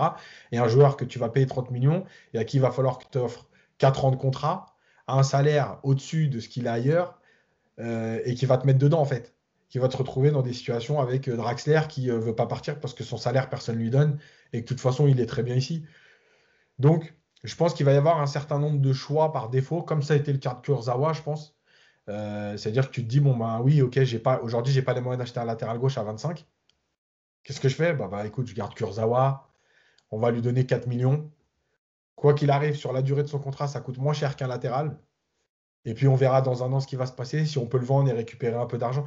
Voilà, il y a un certain nombre de choix qui vont être faits par défaut et je pense que Draxler en fait partie. Di Maria en a fait partie parce que je pense que Di Maria voulait deux ans.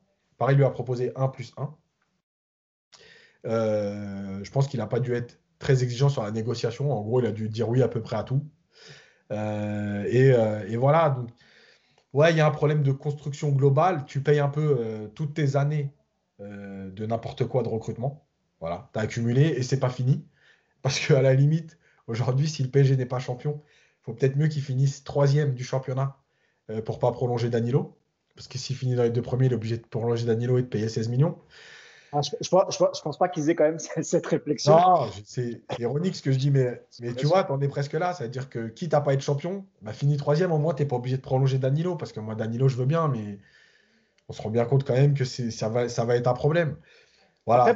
Pour, euh, pour Di Maria, Yacine, euh, je pense aussi que la réflexion, c'est de se dire, euh, voilà, nous, on a Sarabia. Bon, il a, la première année, c'était plutôt bien. La deuxième, il a, eu beaucoup de mal, notamment après, après avoir eu le Covid. Il l'a expliqué lui-même, hein, qu'il avait eu du mal à, revenir et, et, et, que économiquement, c'est plus intéressant de vendre un jeune joueur, enfin un jeune joueur, il a, il a 28 ans, mais en tout cas, il n'en a pas 33 comme Di Maria. Donc, tu peux récupérer un peu d'argent avec Sarabia. Bah, disons que oui, tu pourras plus récupérer avec Sarabia qu'avec Di Maria. Exactement. Donc, moi, je pense que la réflexion, elle est, elle est, elle est plutôt là. Euh, un mot aussi sur euh, la, charnière centrale. Euh, moi, j'ai trouvé un peu, parfois un peu fébrile hier. Alors, est-ce que pareil, c'est suite au match de mercredi où il y a eu beaucoup de pression, ils ont laissé beaucoup d'énergie à courir derrière le ballon, etc. Mais c'est vrai que la charnière centrale, qui était composée de Kimpembe et Marquinhos, hein, qui, est plutôt une très très bonne charnière centrale, même, pareil, eux aussi, inhabituellement, on les a sentis un peu, un peu fébriles. Je ne sais pas ce que tu en penses, Nico, ou peut-être que c'est moi qui. Mais j'ai, voilà, bah, il me semble que sur le deuxième but, euh, ils sont fautifs quand même, Marquinhos et, et Kimpembe, c'est moins qu'on puisse dire, Nico. Bah ouais, ouais, plus qu'un peu. Hein. C'est un dégagement de la fond, la passe quand même. Hein. Le ballon, il n'est même pas touché, je crois. Donc, euh, ouais, bien sûr, l'alignement, il est horrible. Hein. Faut que tu l'alignement au moment du dégagement de la fond. Euh, c'est euh, c'est rock. Hein. C'est très rock'n'roll, franchement. Donc, ouais, non, mais hier, ils font pareil. Mais ils sont. Le problème, c'est qu'hier, ils font le, le, match que font les autres. Quoi. Ils se mettent au niveau intensité. tu sens que c'est un peu pépère. Sur l'action du penalty non sifflé pour Nantes, c'est Marquinhos qui, qui perd le ballon parce que il le récupère facilement et que derrière, bah, il y a un peu de nonchalance. Euh, c'est bon, c'est un Nantais en face, donc il n'y a pas besoin de mettre d'intensité ou de l'impact. Donc, euh, ils ont été au niveau des, autres, à la même image. Donc, euh, bien lourdeau dans les déplacements, bien léger dans, les impacts. Le nombre de duels perdus par Kipembe hier, il est juste monstrueux. Alors que c'est quand même un de ses gros, gros points forts en principe. Donc, donc ouais, match très, très mauvais. Alors, ouais, ça ne va pas remettre en cause. de l'équipe, quoi. Non, mais c'est peut-être sur le genre de match où tu as justement, tu vois, peut-être que Kim Pembe, il a besoin de souffler. Euh, et dans ce cas-là, Medialo dans, Medialo dans l'axe. Mais c'est compliqué parce que tu as encore une fois l'impression que, que, cette espèce d'apathie générale, elle est contagieuse et que quoi que tu fasses, de toute façon, euh, tu vas rentrer dans, c'est ce que disait Yacine, dans un espèce de moule collectif euh, qui, qui, qui, vraiment te, te, te broie. Voilà. Si tu as limite, tu as l'impression que le mec qui va faire du contre-pressing tout seul, il va se faire engueuler par les autres, tu vois. Donc, c'est. Euh, c'est voilà, donc c'est un match vraiment pas beau de la, de la charnière. Et puis j'ai envie de dire que ça, c'était un peu dans la lignée de la première mi-temps contre le Barça où ils avaient pris l'eau aussi. Alors pour d'autres raisons, mais c'était un petit peu ça. Ils sont moins bien de toute façon en ce moment les deux, ça se sent. Hein. Surtout Kim Pembe, je pense qu'il a quand même beaucoup joué. Donc, euh, donc pas beau, ouais, pas beau hier. Yacine, un mot toi sur la charnière où, on passe, parce que je voulais aussi évoquer les, entrants de la, deuxième, de la deuxième période. Si tu veux dire un mot avant sur, la, sur juste, Juste, ouais, juste, en fait, oui, ils sont pas bons. Euh, mais malgré tout, euh, euh, moi, je, je, détache jamais la charnière du reste de l'équipe comme pour le reste, en fait. Et effectivement, quand tu n'es pas protégé par tes milieux de terrain, par les, positionnements qui sont bons, bah oui, ça t'aide pas à sortir la tête de l'eau quand tu n'es pas dans ton match parce que, finalement, sur l'action du, but, tout le positionnement, alors c'est vrai, l'alignement, il est catastrophique. Il y a Kerrer on en dira un mot après parce que je vais pas être trop dur tout de suite. Euh, mais, euh, et en fait, il y a le, les, trois milieux qui sont pas du tout en position. C'est-à-dire que tu te retrouves sur un dégagement de ton gardien à avoir un 2 contre 2 plein axe euh, avec tes défenseurs centraux, c'est pas possible. Et en fait, le problème, c'est que oui, on peut taper sur Kimpembe et Marquinhos à ce moment-là et dire oui, ils, ont, ils se sont fait prendre, c'est vrai. Mais malgré tout, il y a des positions déjà au départ de l'action. Parce que je rappelle, c'est pas Paris qui est en pleine action qui perd un ballon avec un long dégagement. C'est le ballon qui est au Nantais, Lafont qui a le ballon dans les pieds, tout le monde est en place tranquillement. Le mec, il te met un, dégagement de 40 mètres, il y a une déviation de la tête et ça va au bout. Euh, c'est pas, possible. Donc oui, ils sont coupables, ils ont été moins bons, ça c'est clair, mais ils ne sont pas aidés non plus par le positionnement de, leur partenaire. Lafont qui a fait un, qui a, fait un super match hier. Mmh. il, a, quand même fait quand même des arrêts assez décisifs. Un, dernier mot sur le match, et avant de passer aux événements euh, extrasportifs, on fera cinq minutes dessus juste pour, euh, pour voir les conséquences que ça peut avoir sur la, la, suite du championnat. Mais euh, est-ce qu'il y, y, y, a un remplaçant vous avez estimé qui a fait un peu de bien vers la fin? Je pense, Moi, je pense à Paredes qui, je trouve, qui a fait une, entrée qui n'était pas dégueu.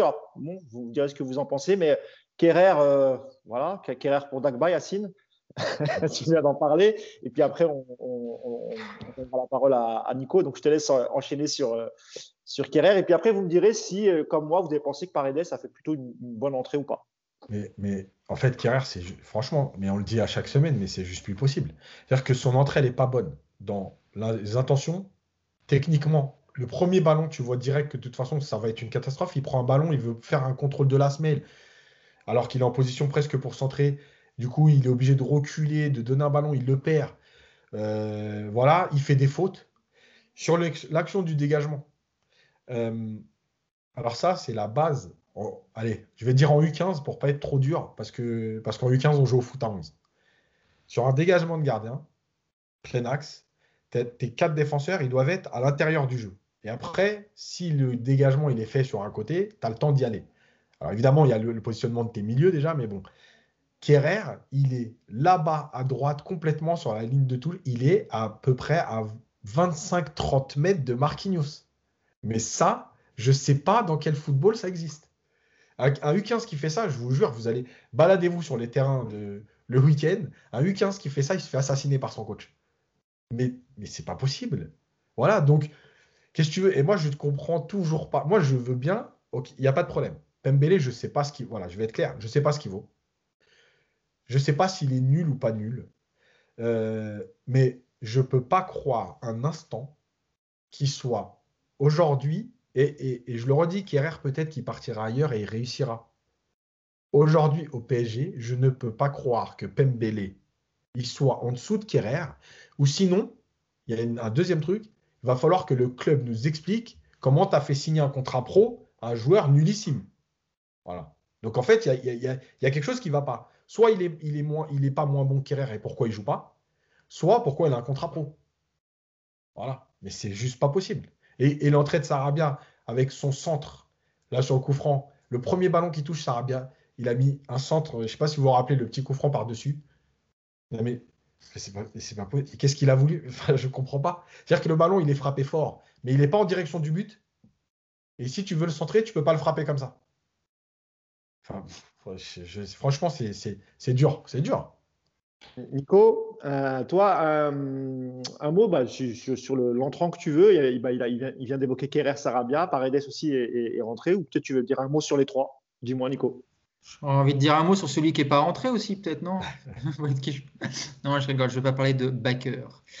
Euh, non, les entrants, ils sont, ils sont pas beaux, tous, franchement. Même Paredes, moi, je ne l'ai pas trouvé transcendant, mais euh, c'est compliqué d'entrer dans ce genre de match parce que, parce que tu rentres au milieu de rien et que tu vas pas réveiller des mecs comme ça. Donc après, Ouais. Après, Kerrer, moi, je vais même élargir le débat. Je pense que même Dagba, c'est une honte encore qu'on voit Dagba, franchement. Enfin, mais mets-le titulaire, le petit Pembele, donne-lui sa chance, quoi. Le, pire, c'est que, alors Yacine nous dit, on ne sait pas s'il est bon. Je ne sais pas s'il sera bon, effectivement, sur la durée, mais on l'a déjà vu bon, en tout cas, le petit Pembele. On a vu euh, quelques matchs euh, au début de saison où, franchement, c'était intéressant. Je crois que c'est à Montpellier, notamment, où il est, titulaire, il me semble, où euh, il, sort vachement souvent de, sa zone, même quand il joue en défenseur central, il est, tu sens des dépassements de fonction. Enfin, on l'a vu quand même assez bon, ce gamin. Donc, alors peut-être qu'effectivement, il y a un problème. Euh, peut-être qu'il a pris le boulard, peut-être qu'il n'est pas bien, je ne sais pas. Mais aujourd'hui, euh, ça ne peut pas être pire que la doublette magique Kerrer euh, de Dagba. Ça ne peut pas être pire, c'est juste pas possible. Même son nom, tu veux l'oublier. Ouais, c'est clair. Donc, sur Pembele, on l'a vu, tu l'as rappelé, Nico, il avait fait plutôt des bons matchs. C'est un, jeune joueur dont on disait qu'il n'avait pas froid aux yeux parce qu'il sur son côté droit, il provoquait, il essayait de, prendre son couloir, il arrivait régulièrement à centrer, parfois même à dribbler et, pénétrer dans la surface avec des quelques passes en retrait intéressantes. Et depuis, tu as l'impression que, alors soit à l'entraînement, Pochettino estime qu'il ne travaille pas assez pour être, pour être titulaire, mais il est quand même convoqué souvent dans le, dans le groupe pour les matchs. Et, euh, ou soit, euh, ou soit c'est le profil, c'est une question de profil, et, euh, et peut-être que Pochettino estime qu'il est trop léger, trop jeune, peut-être pas assez physique, contrairement à, à Kerrer qui est un déménageur. Et d'ailleurs, au bout de 5 minutes. Je sais pas qui déménage. Non. au, bout de 5 minutes, même si la, la, faute est involontaire, vous vous rappelez de la faute sur le, sur le Nantais où le Nantais reste 5, minutes euh, au sol. Euh, mais c'est vrai que sur Pambélé, c'est un mystère. C'est un mystère parce que Dagba, on sait qu'il est, je dis pas qu'il est inutile, mais c'est quasiment ça. en tout cas, offensivement, il va rien t'apporter. Défensivement, il a quelques lacunes. Euh, il y a clairement. Il est gentil, hein Il est gentil, Mousse, hein quelques lacunes. Non, mais c'est pas, c'est pas, quelques lacunes. C'est une montagne de lacunes, Dagba. Offensivement, en plus, tu dis, il, t'apporte rien. Il n'a pas de puissance, il n'a pas de dribble, il a, il, a, il a vaguement un peu de vitesse, mais il ne s'en sert jamais. Et défensivement, il est mais nul. Il est toujours mal placé. Et en fait, c'est pas compliqué. Tu prends Kerrer et Dagba et tu les, tu les mixes les deux. Eh ben, il va sortir un Pembele avec en plus une meilleure qualité technique. Ah qu'est-ce que tu perds à le faire jouer? Rien. Fais jouer. J'ai voulu, j'ai voulu être un peu gentil parce qu'il s'est défoncé de partout. Bon, bah, voilà. Ah, on n'est pas gentil aujourd'hui, nous. On a prévenu. Hein. Bon, bah, écoutez, les gars, je pense qu'on a, on, a, on a quasiment tout dit sur le match, en tout cas sportivement, et euh, ce qui s'est passé sur le terrain. Euh, encore une fois, le PSG a raté l'occasion de, de prendre la tête du championnat et il avait son destin entre les mains. Il fallait, il y avait plus qu'à, j'ai envie de te dire. En tout cas, battre Lyon et Lille. Euh, prochain match, ça va être contre Lille en Coupe de France, euh, mercredi, 17h45, euh, un horaire un peu bizarre, qui a changé d'ailleurs trois fois, il me semble. ça peut être 14h, 16h et ensuite 17h45. Ensuite, c'est le match de Lyon, il me semble, le week-end de prochain. Et euh, donc, on en a fini en, en, espérant que contre Lyon, ça va le faire et qu'il y aura un autre état d'esprit. Euh, Après, juste, juste, vas-y, Le PSG a toujours son destin entre les mains, paradoxalement, encore une fois, parce que si tu gagnes tous tes matchs, tu seras champion. Mais euh, on, l'avait dit qu'on ne voyait pas Lyon, Lille gagner tous les derniers matchs parce que les équipes allaient perdre des points en route. Et on se rattachait à, à ça en se disant c'est cool parce que le PSG euh, a vraiment ses chances. Mais aujourd'hui, sur ce qu'on voit, je vois pas comment on peut imaginer le PSG gagner. Euh, il en reste quoi? Il en reste 9 maintenant? 10 Bon, il en reste 9. Je vois pas le PSG. Le PSG gagnera pas les 9 derniers matchs. Il faut être lucide. C'est impossible que cette équipe qui a déjà perdu contre un tiers de la Ligue 1, je vous rappelle, c'est quand même effrayant comme stat, cette équipe, elle gagnera pas les 9 derniers matchs. faut pas rêver. Donc déjà, faut pas paumer à Lyon la semaine prochaine parce que si Lille gagne dans le même temps, tu es à 6 points de Lille et là, pour le coup, je pense que c'est vraiment mal barré. Mais derrière, tu vas encore en laisser en route des, points, c'est obligé, surtout avec la Ligue des Champions qui va arriver. Donc, euh, ça va être euh, le titre. Si cette année il tombe à Paris, c'est un miracle. Franchement, je te le dis, aujourd'hui, je vois pas comment Lille, s'ils font pas les cons, je vois pas comment Lille peut pas aller chercher le titre cette année. Ça me paraît euh, de plus en plus. L'histoire s'écrit pour moi de plus en plus et je vois vraiment le LOSC aller, aller au bout parce que cette équipe, au moins, elle est cohérente. Et le match qu'ils font à Monaco, ils étaient venus chercher le 0-0 en étant solides. Il s'est passé exactement ce qu'ils ont voulu. Et euh, tu sens quand même que cette équipe, elle a des certitudes que Paris n'a pas aujourd'hui. Bah, d'autant plus que même comme tu le dis, même s'ils n'arrivent pas à gagner le match, ils ne le perdent pas. Et ça, c'est donc ça peut faire, ça, ça, peut évidemment faire un parcours à la Montpellier en 2010-2011. 2012. 2012, pardon, 2011-2012, pardon, ou Monaco 2016-2017. Écoute, on croise les doigts, on croise les doigts. un, petit mot quand même pour, pour, pour, pour conclure ce, podcast sur les événements qui se sont passés extrasportifs. Donc, D'après ce qu'on a pu lire à droite à gauche depuis hier, euh, les joueurs n'étaient pas au courant, euh, même à la mi-temps. Le coach n'en a pas parlé de ce qui c'est des, des, événements extrasportifs. Ils l'ont su à la fin de rencontre. Et Angel Di Maria l'a su au moment où, il sortait. Donc je rappelle, je rappelle un peu les, événements. Il y a eu deux événements euh, distincts apparemment.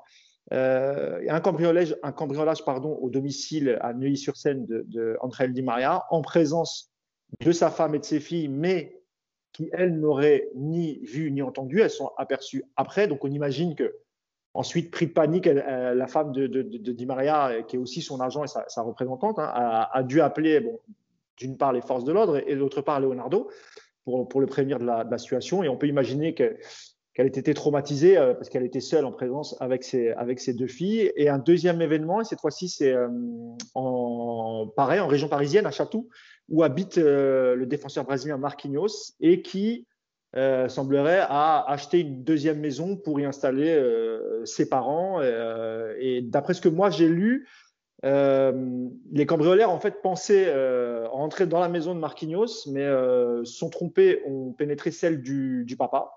Et le père de Marquinhos était seul avec ses deux filles de 13 et 16 ans, il me semble. Donc il y, a eu, séquestration pour le coup et un peu de violence sur la personne du père de, Marquinhos. Euh, donc voilà, c'est quand même deux événements très très graves. Euh, quel, impact, euh, Nico, je, vais te lancer là-dessus, quel impact ça peut avoir bah D'abord sur les deux joueurs, hein, Marquinhos et, et, et, Angel Di Maria, sur la suite de la, de la compétition. Et, et bah voilà, non, c'est ça ma question en fait. Ouais. Déjà, de manière un peu générale, ça va avoir un impact sur le match contre Lille parce que c'est dans 48 heures, un peu plus, et, euh, forcément, c'est deux jours. Ce que je veux dire, c'est aussi sur le reste du groupe. Voilà, oui, oui. Alors, ça va avoir un impact, effectivement, je dis, sur le match de Lille parce que, euh, parce que les joueurs sont forcément euh, choqués, parce que toi, par exemple, cette nuit, ils n'ont pas dû dormir beaucoup les deux. Donc, il va y avoir forcément à court terme un impact.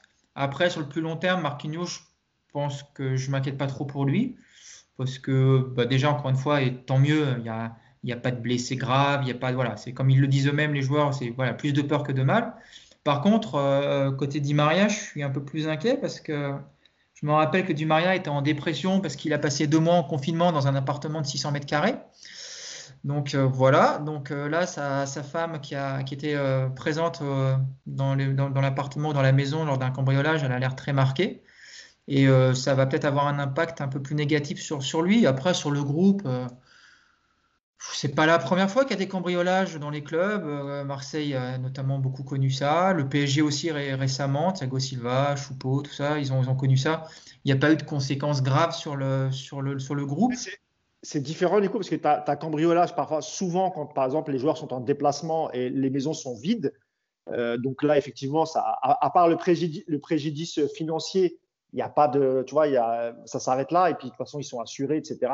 Mais là, le, là où c'est un peu différent, c'est ce qui était passé, euh, on en parlait avant le podcast, à Lucho González, euh, l'Argentin qui évolue à Marseille, qui lui euh, s'est fait braquer chez lui. Lui était, il n'était pas, il, était pas au match ce jour-là. C'était un, je sais plus, c'était un jour où il n'y avait pas de match, mais il a été séquestré avec sa famille. Avec ouais, mais lui avait, il avait, ouais, lui il avait subi de la violence, on l'avait menacé avec une arme. Là, il y a, voilà, là, toi, on va prendre l'exemple de Di Maria parce que pour Marquinhos, c'est différent parce qu'apparemment, il aurait. Et eh oui, mais toi, regarde, la famille Di Maria, ils se sont, ils se sont même pas rendus compte que quelqu'un était chez eux.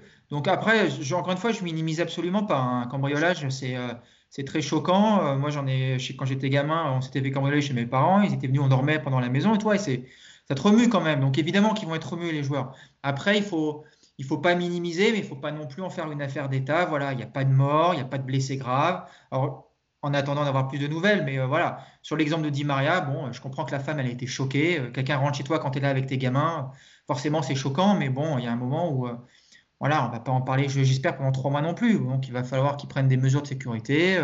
il va falloir qu'il rassure sa petite famille. Et puis, il n'y a pas de raison que Di Maria ne se mette pas à jouer. Mais je suis inquiet quand même par rapport à lui. Après, Marquinhos, même chose. Son père a été frappé. Bon, bah, c'est quelque chose qui va forcément le, le marquer pendant quelques temps. Mais le week-end prochain à Lyon, ce ne sera pas une excuse. Tu ne pourras pas dire à Lyon, papa de Marquinhos a été frappé, donc c'est pour ça qu'il n'a pas été bon. Si c'est le cas, bah écoutez, ça, ça, m'étonnerait quand même qu'on aille jusque-là, quoi. Donc à voir. Mais encore une fois, on va attendre déjà d'en savoir un peu plus sur les, circonstances. Et ce qui est sûr, en tout cas, c'est que le match d'hier, et c'est pour ça aussi qu'on a voulu, je pense, en parler du match d'hier, c'est que ce qui s'est passé en marge de ce match n'a pas affecté, le match, quoi. Les joueurs n'étaient pas au courant. Donc euh, c'est pas d'ailleurs le Pochettino le dit aussi, c'est pas une excuse, il n'y a pas d'excuse. Donc, euh, donc je, rappelle que pour, euh, je rappelle que pour Di Maria, il avait subi la même chose avant son arrivée au, au Paris Saint-Germain à Manchester United, quand il jouait à Manchester United, pardon et qu'il avait vécu euh, ça euh, très très mal et euh, ça a été plutôt traumatisant. des médias à l'époque expliquaient que c'était une des raisons pour lesquelles il a, voulu quitter Manchester. Non, enfin c'est une des raisons évidemment, mais c'est surtout aussi parce qu'il ne se plaisait pas du tout.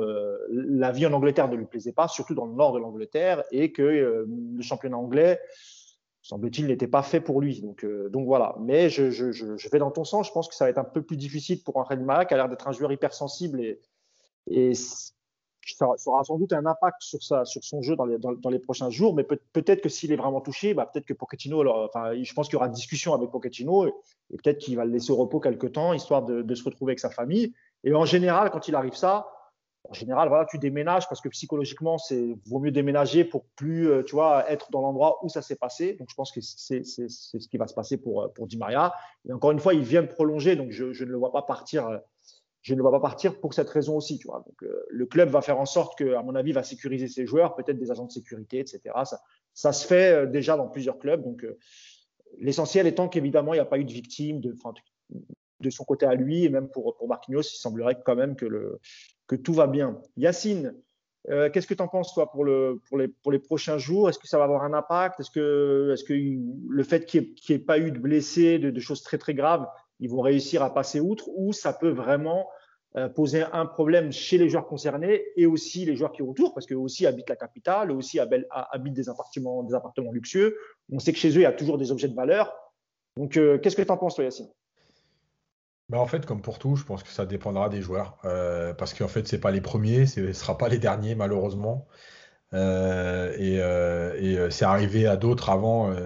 Pour ceux qui se rappellent même plus loin, Mexès à la Roma, lui carrément, ils ont pris sa voiture, il y avait son enfant dans la voiture. Euh, donc il y a des choses très graves qui sont déjà arrivées par le passé. Et, euh, euh, et, encore une fois, que les gens écoutent bien, c'est pas du tout le fait de minimiser ou de dire puisque c'est arrivé plein de fois, c'est pas grave. C'est pas du tout ça. Le truc, c'est que je pense que ça dépend de chacun. Il y a des gens qui le vivent très mal parce que par exemple, quand tu vas être en déplacement désormais, bah, tu vas te dire, bah, déjà, c'était au parc, mais quand tu vas aller en déplacement encore plus, tu vas te dire qu'est-ce qui se passe? Donc tu vas être euh, aussi inquiet pendant un certain temps. Après, c'est comme tout dans la vie, malheureusement. Hein, euh, que ce soit un décès, un cambriolage, euh, un vol de voiture. bah oui, tu as les jours suivants où c'est très dur.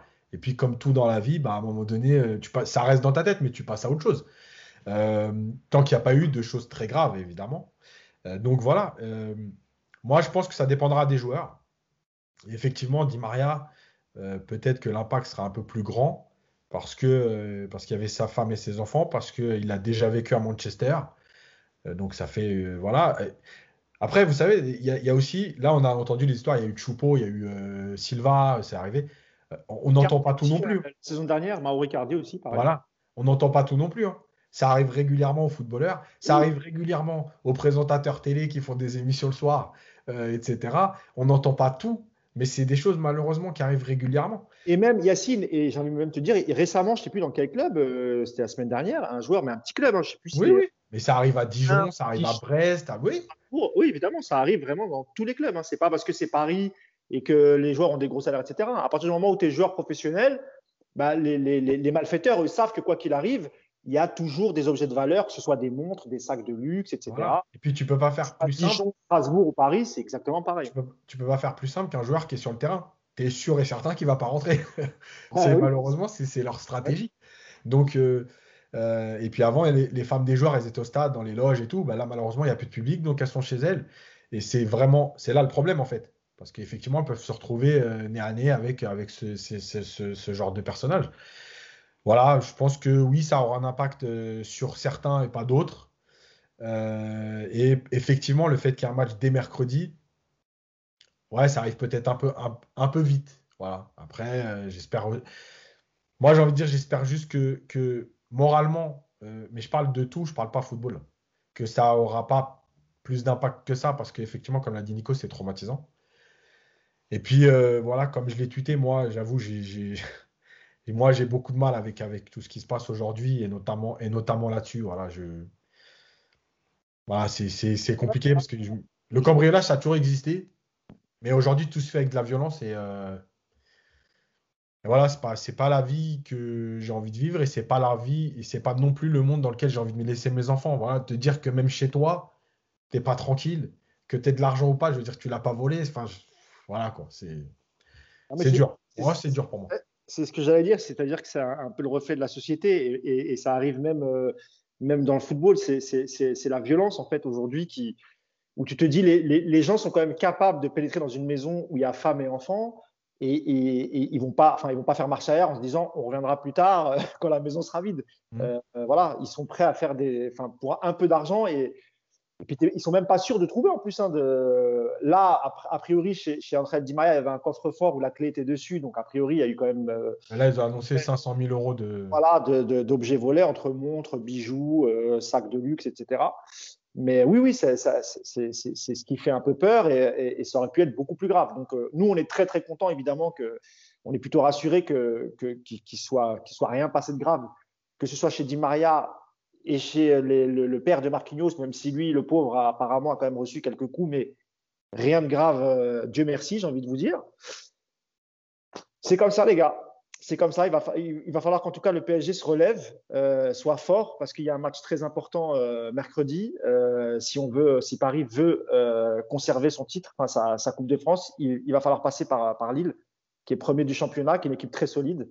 Euh, un petit pronostic avant de, avant de rendre l'antenne. Euh, vous le sentez bien, pas bien au vu des derniers événements ou, euh, ou peut-être ça peut être un, quelque chose qui va les, les regalvaniser, les, les, motiver pour se dire allez, ok, on va le faire pour, on va le faire pour Marquinhos, on va le faire pour Di Maria et, on va passer ce tour.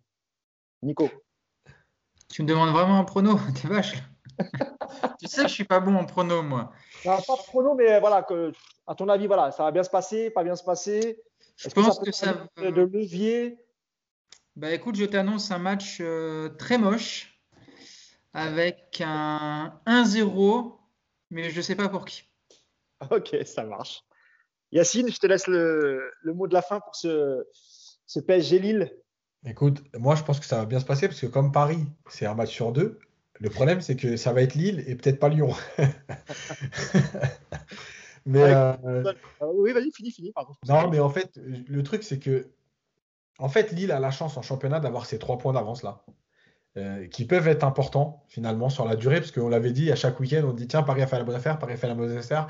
Voilà, finalement, ils ont trois points, ça fait un match.